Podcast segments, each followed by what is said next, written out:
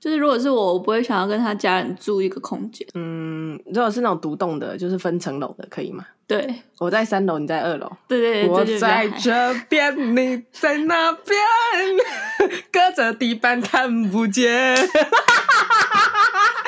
欸，这个可以耶！这是哪一首歌啊？就是那个啊，庾澄庆啊，是吗？明明就是伍思凯。哦，是伍思凯啦，靠腰，哎、欸，他为了这件事情走进来，八零年代金曲歌王哎，靠腰是伍思凯哦，对，他为了不是庾澄庆是伍思凯而愿意现身，冲他小，改我要把你剪进去，你有你有在录了吗？录了。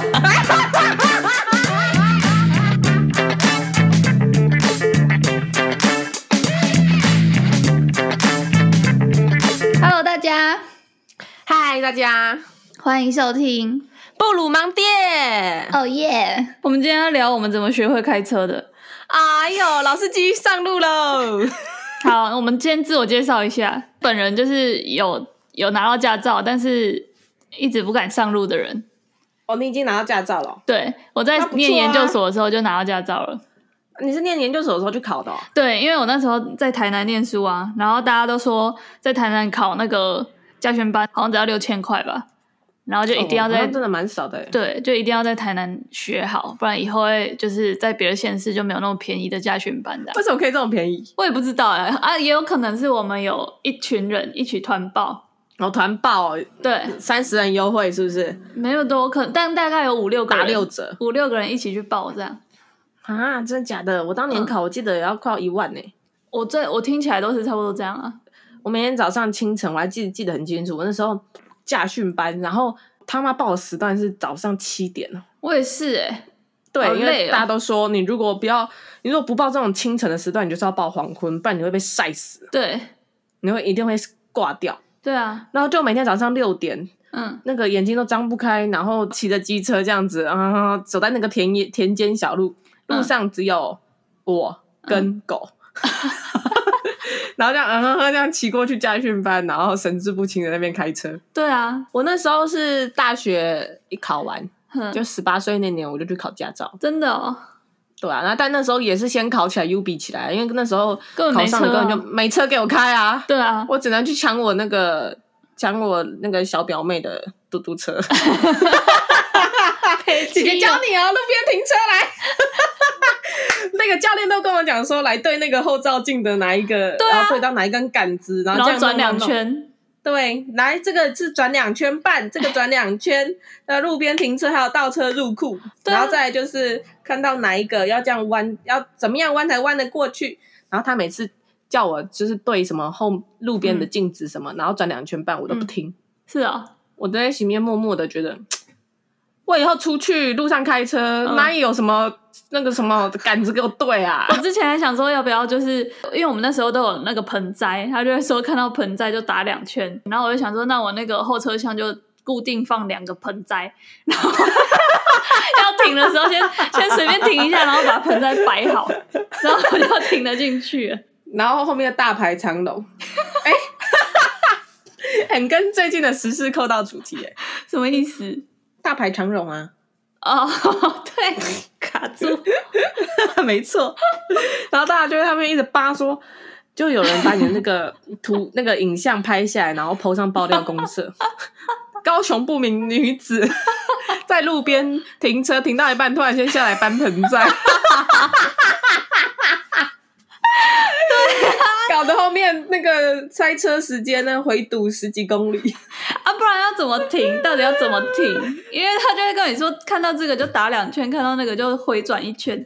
对啊，所以我觉得驾训班这个老师哈，就跟我们以前补习班老师一样，就是告诉你那个怎么怎么去拆解什么公式啊，就告诉你一些小 paper。嗯，但是基本的原理呢，自己还是要懂啊。我每次都。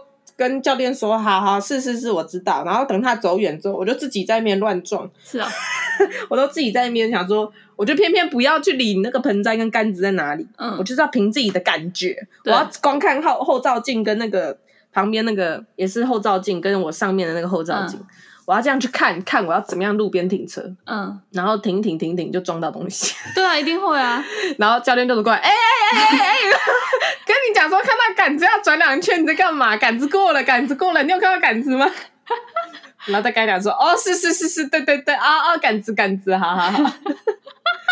但是不得不说，就是那时候考汽车还是真的蛮简单的。对啊，我那时候也是简单的。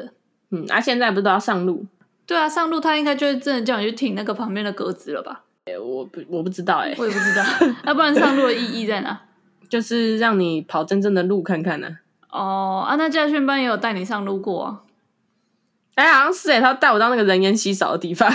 对，靠！我跟你讲，他有一次就说我要带你上路，然后我就很紧张，然后超级无敌紧张，然后他就叫我开开开，然后他就说这边往右停，这边往右切，然后想说我右边没路，右边是人行道，哎，然后他就说就往右切，往右切，然后我说靠，该不会是我自己那个空间概念不好？然后我就听他的，然后往右切了，我就站到人行道上，我就说这样对吗？然后结果他下来买早餐。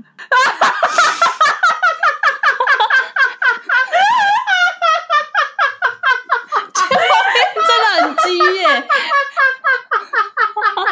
他也不帮我买一份，然后就拎着那个蛋饼跟豆浆上车那边吃，烂透了，烂死了，烂透了吗？而且他们那些教练的脾气都很不好，哎，就是有点教不会，他就会很凶，因为他只收你六千块啊，他都没有油 水可以抽，真的很烂呢，笑死我了。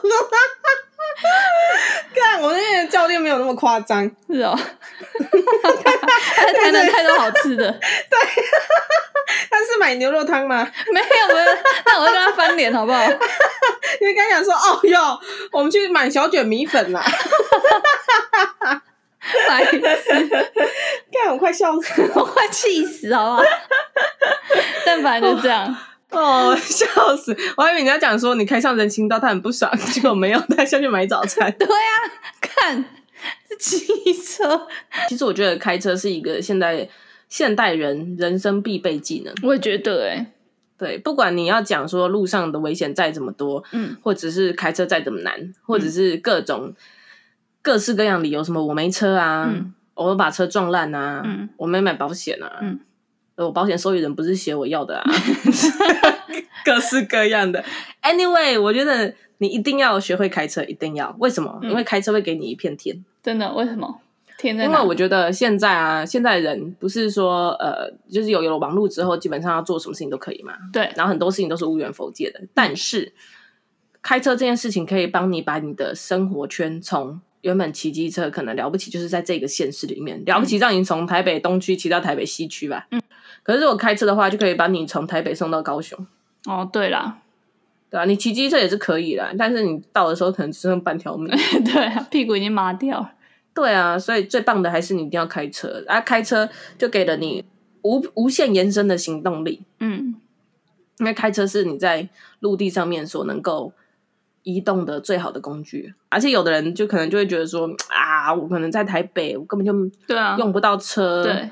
啊，有车也也没有地方停，对，停车位很贵。但你知道人生的机遇很难讲，搞不好在你六十岁那一年，突然间你搬到台中，你必须开车，怎么办？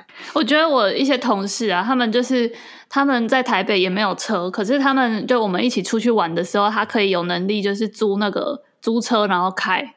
对啊，就是他至少有这个技能，我就觉得很好，这样也超级方便呢。对，因为其实像现在这种旅行小旅行，可能都是两三天，然后行李都超多。然后，如果你要就是用机车载的话，其实很卡。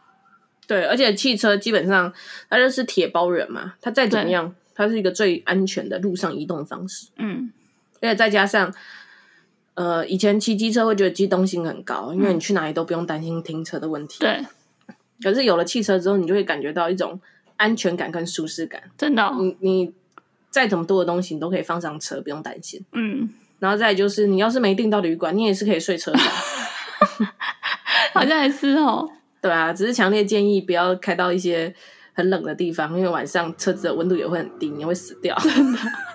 那我问你，你从就是驾训班学完到你真的在开车上路了的这中间，嗯、你怎么学会就是在车在路上，你也可以很得心应手的停车，然后倒车入库这些？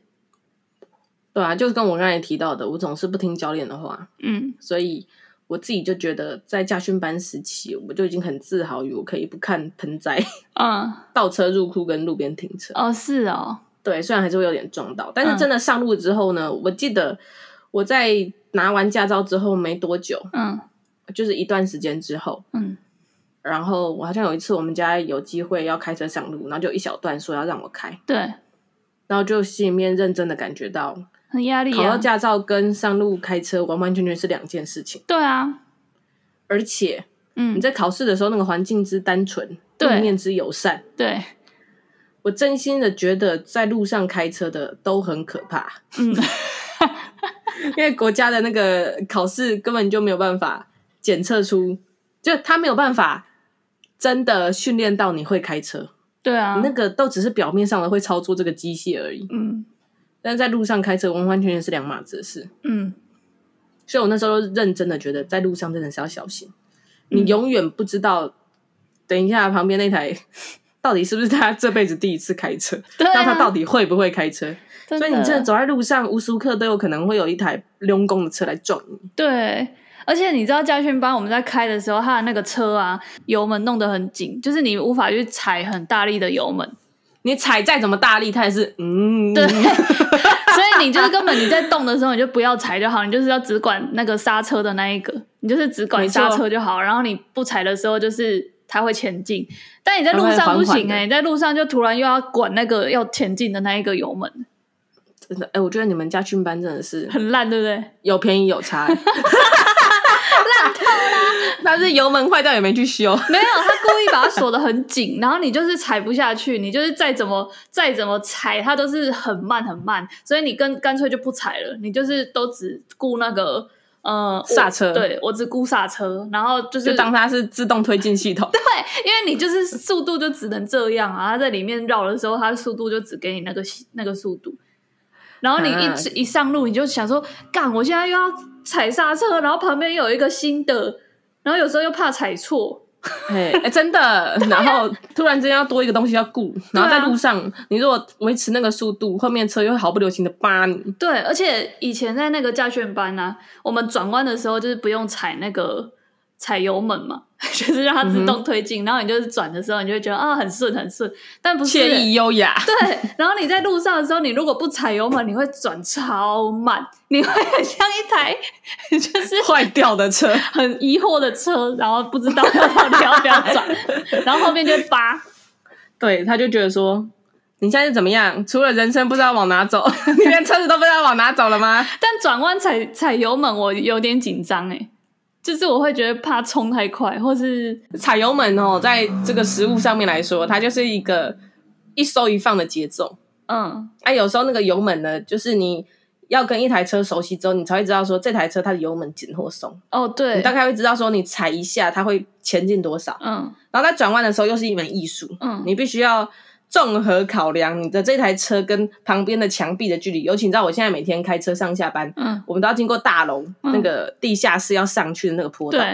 然后你知道有的大楼就是怎么样，嗯，没钱，然后故意装气派，嗯、他妈的大厅给我弄得金碧辉煌，嗯、然后地下室那个坡道弄得他妈窄的跟什么一样，差点以为我从那个妈妈肚子里面又要再出来一次，有够窄小的啦，哎、欸，那很恐怖哎、欸。从个很幽暗的那个地下室空间，然后要很努力的从那个很窄的车道，嗯、然后小心翼翼不要靠到车的任何一边，嗯、然后要踩着油门，慢慢的一收一放，一收一放，一收一放，嗯嗯嗯，这个超烦。然后每次经过那种、哦、经过那种很窄的拥道，你都会发现旁边那个大理石，不管它是什么石，都会被撞到密密麻麻。哎呦、嗯！就所有人，就是只要十个里面，一定会有一个去靠到那个旁边墙壁，一定有啊！而且那个车如果又是好车的话，你就会很心痛、欸，更心痛，对啊，对啊。所以我都觉得啊，其实一开始哈，你要练车，嗯，你就是先买一台二手的，或者是先得到一台二手的，嗯，然后你就把那台车撞到保险杆掉了的时候，你就会很会开。了，真的、哦。其实我觉得新手在练车的时候，我们还是要有个心态，就是不要怕。所以之前一开始我在开车的时候啊，嗯、就是都会用家里的车嘛，对，然后。我一开始都会很害怕，对，但我后来发现，只要擦撞到第一次之后，嗯，你就不没有那么怕了。真的吗？我擦撞了一次之后，我就是封闭自我了。不是啊，因为你就会知道说，哦，其实擦撞之后也没什么，就是这样。没有哎、欸，我就是很紧张，因为我爸妈呃，我爸我爸是很那个爱车的人，然后我觉得、哦、靠，我把他的车这样回到一个小小的痕迹了，不知道怎么办。他也没凶我，但我就自己很紧张。不用啦，你就下一次把他保险杆弄掉的时候，他才会开始凶。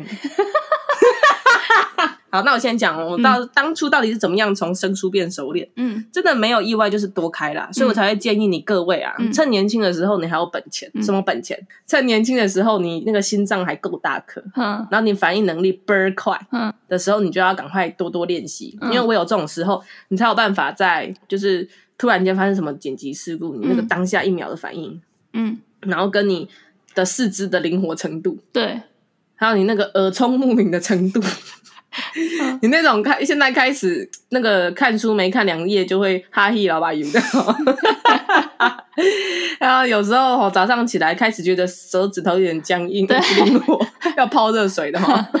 在这种情况发生之前，你就要赶快把自己对于开车的这项技能至少要练到没有心生惧怕。嗯，因为你这样才会熟悉啊。因为我后来发现，从开车这件事情呢，嗯，就是你先熟悉，你先知道这个机械是怎么。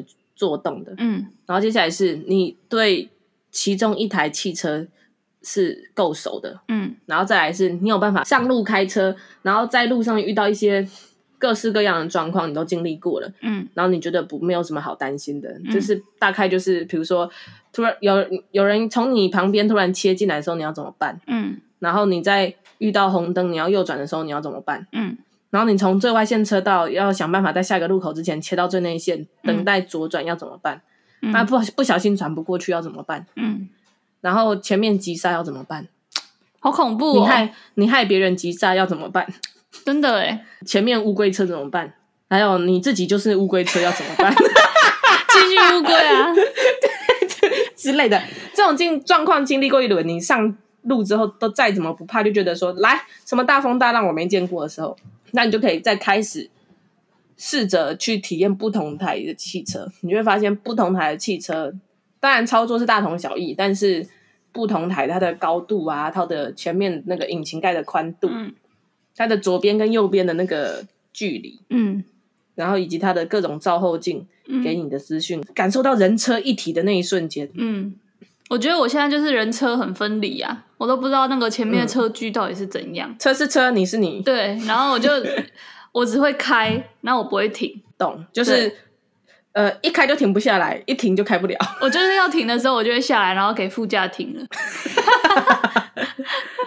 对，哎、欸，我记得啊，我现在已经开的很熟悉，可是最一开始开车的时候，我其实也会很焦虑。对啊，就是有时候就不小心。嗯，我明明已经到达目的地，但是因为我实在切不出去，嗯，我就一直在那个 block 右转，再右转，再右转，再右转，是哦，然后没有办法好好的路边停车。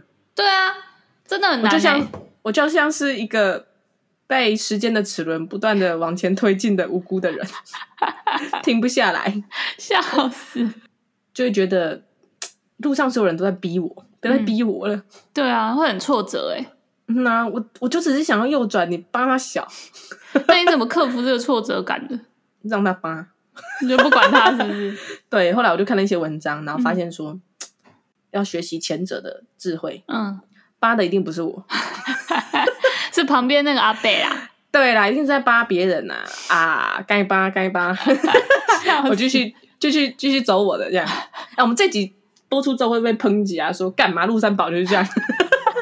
你们这种人没有，我觉得很多人一定跟我一样，尤其在台北的，有一定也都是有考到驾照，然后没有没有上路经验，然后很想要学，因为每次如果去什么花东什么的，然后还在那边骑机车就很累。对啊，而且花东就是要爬里头，对，很热，很辛苦。对啊，所以就是，而且、嗯、而且你骑机车，你再怎么样优雅的装扮、嗯、都欧溜，超级很累，然后你头发。编的美美的，对，戴上安全帽，什么都看不出来。对，然后也一一秒就油掉。那你的就是上路，你觉得最惊恐的一次经验是什么？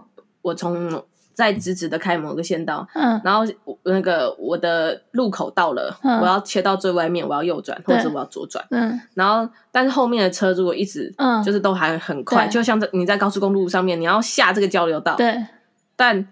后面的车都没有要停，嗯，然后你打右转灯之后，你找不到一个好机会切出去，对，那个时候就觉得超惊恐的。你有双重压力，第一，你很怕你切错，后面车撞上来，嗯、对，然后第二，你很怕再我再不切这个交流道就要就要过了，嗯，或这个路口就要过了，对，然后下一次我要在，就你知道在高路高速公路上面，嗯，你错过一个交流道就是一辈子，真的、哦，不是、啊，错过一个交流道就是半小时，是哦。对，按、啊、照你在美国更可怕，错过一个就是一小时。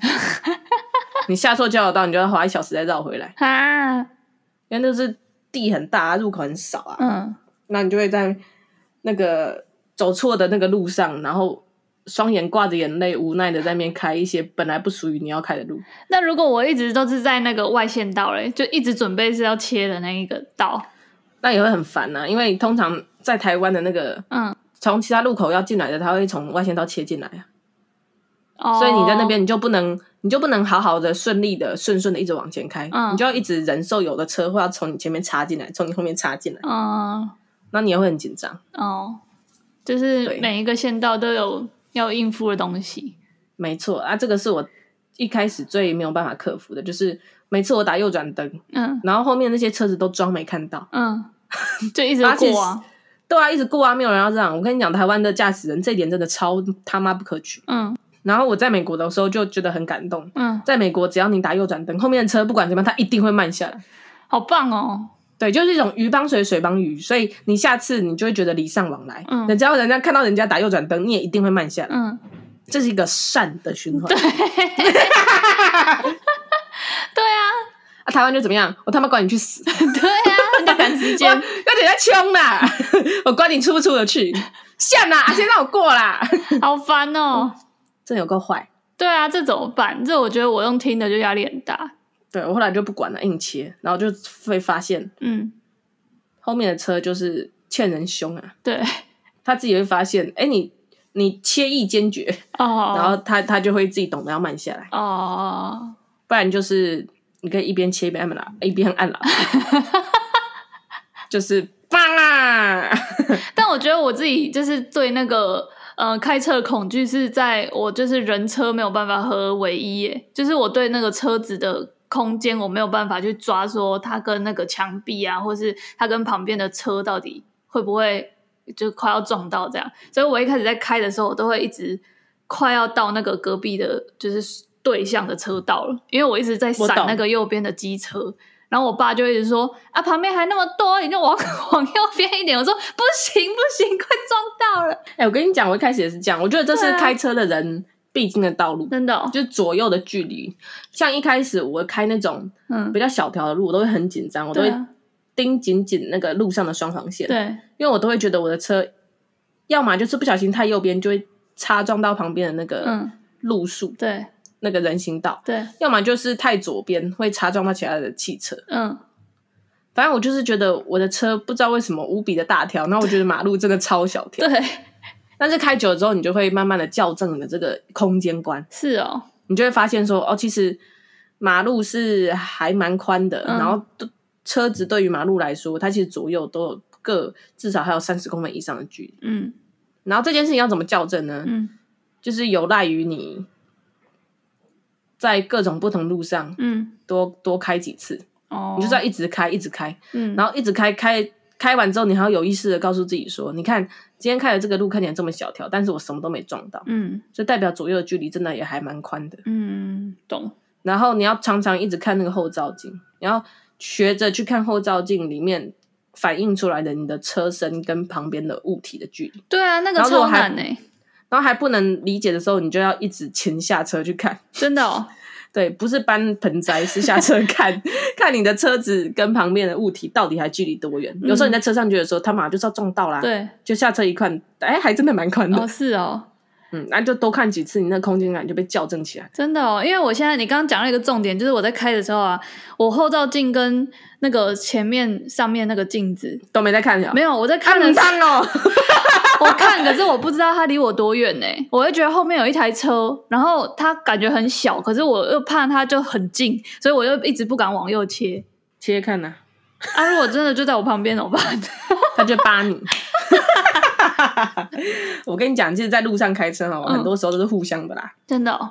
对你，当你发现前面这台车不知道在冲他小，明明都离他很近，他硬要切出来的时候，你大力的扒他，真的，这样校正他的空间感。然后同样的，别人会帮忙校正你的空间。哦，懂。我现在都看我旁边的教练跟我说，自己可以切了啦，切切切，我就好相信你切，不顾一切，眼睛一闭，手一转，切。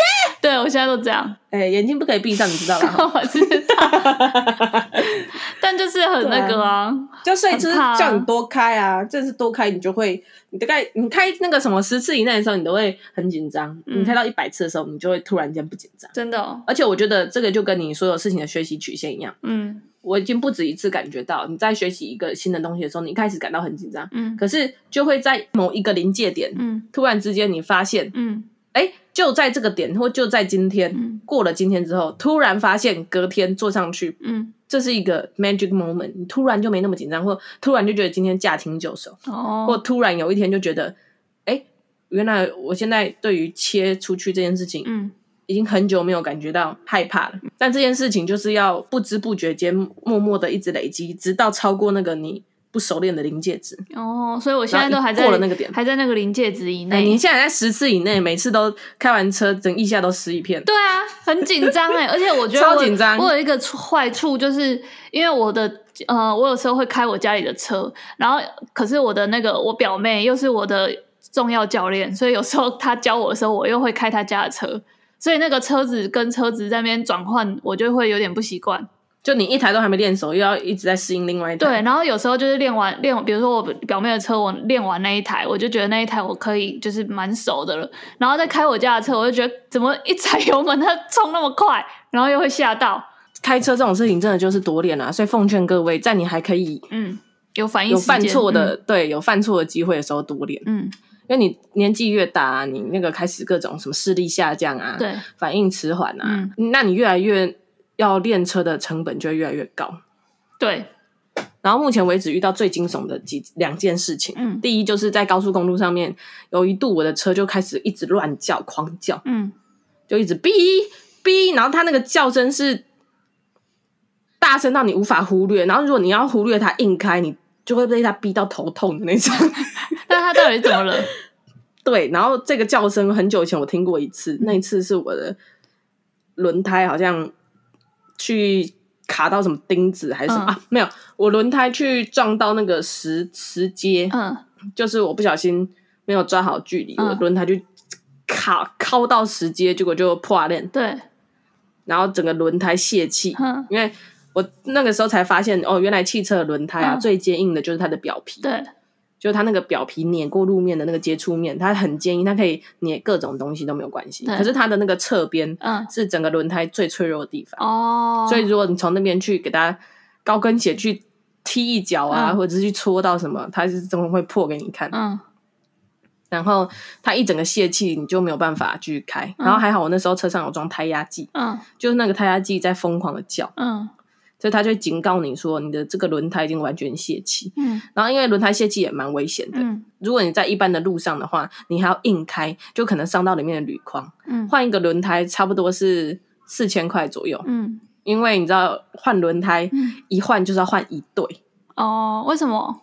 对，因为我们的车子的前进后退是这样子，是分成前面两个轮子跟后面两个轮子，对，轮流在控制。对，所以。呃，你如果前面的，比如说我的右前方这一颗破裂，对，我左前方是好的，搞不好上礼拜才换，你也要一起换。为什么？就它一定要是同一个型号，或至少同一个花纹，这样才可以避免他们两个轮胎因为呃花色啊，或者是嗯那个纹路不一样，就说新旧差太多，嗯，导致它在往前一起跑的时候，他们没有办法很美好、很协调的同步，这样子伤哎、欸，超伤你的荷包，但是这样才是最安全的。靠！要为了你的行车安全，因为你有时候车子在跑，嗯，你跑起来不是是时速三十四十，你有时候跑到高速公路是一百二，嗯，当你在这么高速运转的时候，你的轮胎如果不是两边最协调的最佳状态，就很有可能会出事。所以为了你的安全，就必须一次就是喷四千块，就换两个轮胎。天哪，换到我心都碎了，真的好贵哦。然后我有一次在高速公路上面呢、啊，那个胎压计没有气的声音又开始在叫，对。然后就很惊恐，嗯，就不得不在高速公路的旁边停下来。对，那真的有够可怕，欸，真的，哦，就时速一百以上的车在你身边呼啸而过，你就可以感觉到什么叫做在高速公路上面各种事事故都有可能发生。嗯，但是我还是诚心的跟大家推荐，就是我的这个行为好像不是很 OK。嗯，如果你不是有立即而危险的打滑的，嗯，那个可能的话，就尽量不要在高速公路上面停下来，应该是找一个最近的交流道下去。可是当时离我最近的交流道还有差不多开车三到五分钟的距离，嗯，所以就先来下来看，确认说我的车子不是真的爆胎爆到，嗯，就是那个轮胎整个压整个没气，然后你可能再开就会伤到铝框，嗯，如果是那样的情况，你可能就知道叫那个道路救援，嗯，那你要在你的车子后面的一百公尺，嗯，要放警示锥，嗯，然后这很重要哦，因为那个警示锥你要放。够远，你才能够让后面的车看到，可以及时反应。嗯、因为有时候在高速公路上面，那个速度很快啊，你那个警示锥如果放超近，等他看到的时候再刹车，完全来不及，就会把你连人带车整个撞飞。这真的很恐怖哦，真的。而且有时候你在路上，什么什么狗屁倒灶鸟事都有可能发生，更何况是在是在一个速度这么快的一个场合。那大家的反应能力真的都赶不上，不管不管是再怎么职业的驾驶，而且你根本就不知道现在在面呼啸而过的车子上面有多少个人是神志清醒的，他搞不好都疲劳驾驶会很累。嗯，真的，或者他就是意识不是很清楚，或他现在正在气头上跟老婆啊、跟老公吵架，或他老板刚刚打来大骂他，他现在是在开车无魂不退，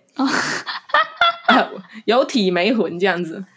哈，好可怜哦。对，然后我那次就是确认说四个轮子都没有爆胎，可是那个踩压计疯狂大叫，嗯，我就赶快再上车，然后慢慢的开下去，嗯，随便找一个交流道最近的就先开下去，然后就随便找一个最近的汽车维修厂，嗯，不管哪个牌子就先开进去给他检查，嗯，然后我这才发现以前从来没有注意到过，但是在各个交流道的下面都会有汽车维修厂跟加油站诶，真的啊？对啊，就是真的是。所有的服务就是为了人应运而生，因为我之前也曾经在高速公路上面开到，发现我那个油要大杯，然后不得不找一个最近的交流道下去。嗯，当正当我在苦恼到底哪里才有加油站的时候，才发现，哎，旁边就有一间二十四小时的加油站，真的是赞，真的是神，真的是各种惊魂记啊，真的。然后第二个可怕的过程就是我在那个什么。在路上了 A 到别人的车，对。然后我那天不知道为什么，我通常路边停车都停得很顺，嗯、我都自诩为路边停车女王。嗯。然后我那天就不知道为什么一个瞟眼，嗯，太早转了，嗯、就我的那个后轮的边边就是插到人家的那个凹道，嗯，就是人家的那个后面保险杆的部分。对。结果就坏就坏在对方的车子是白色的，我的车子呢？是红，他妈的是大红色，嗯，所以一插上去，它的那个保险杆上面就出现了红色的擦痕，对，完全想赖都赖不掉，对。然后我还下来想说，第一时间因为那时候夜黑风高，想说，我看可不可以，就是我车上有那个什么去光蜡，赶快看可不可以擦一擦，擦一擦，擦不擦得掉？嗯，哎不好，完全擦不掉。然后我的自己的车上面也有擦痕，嗯。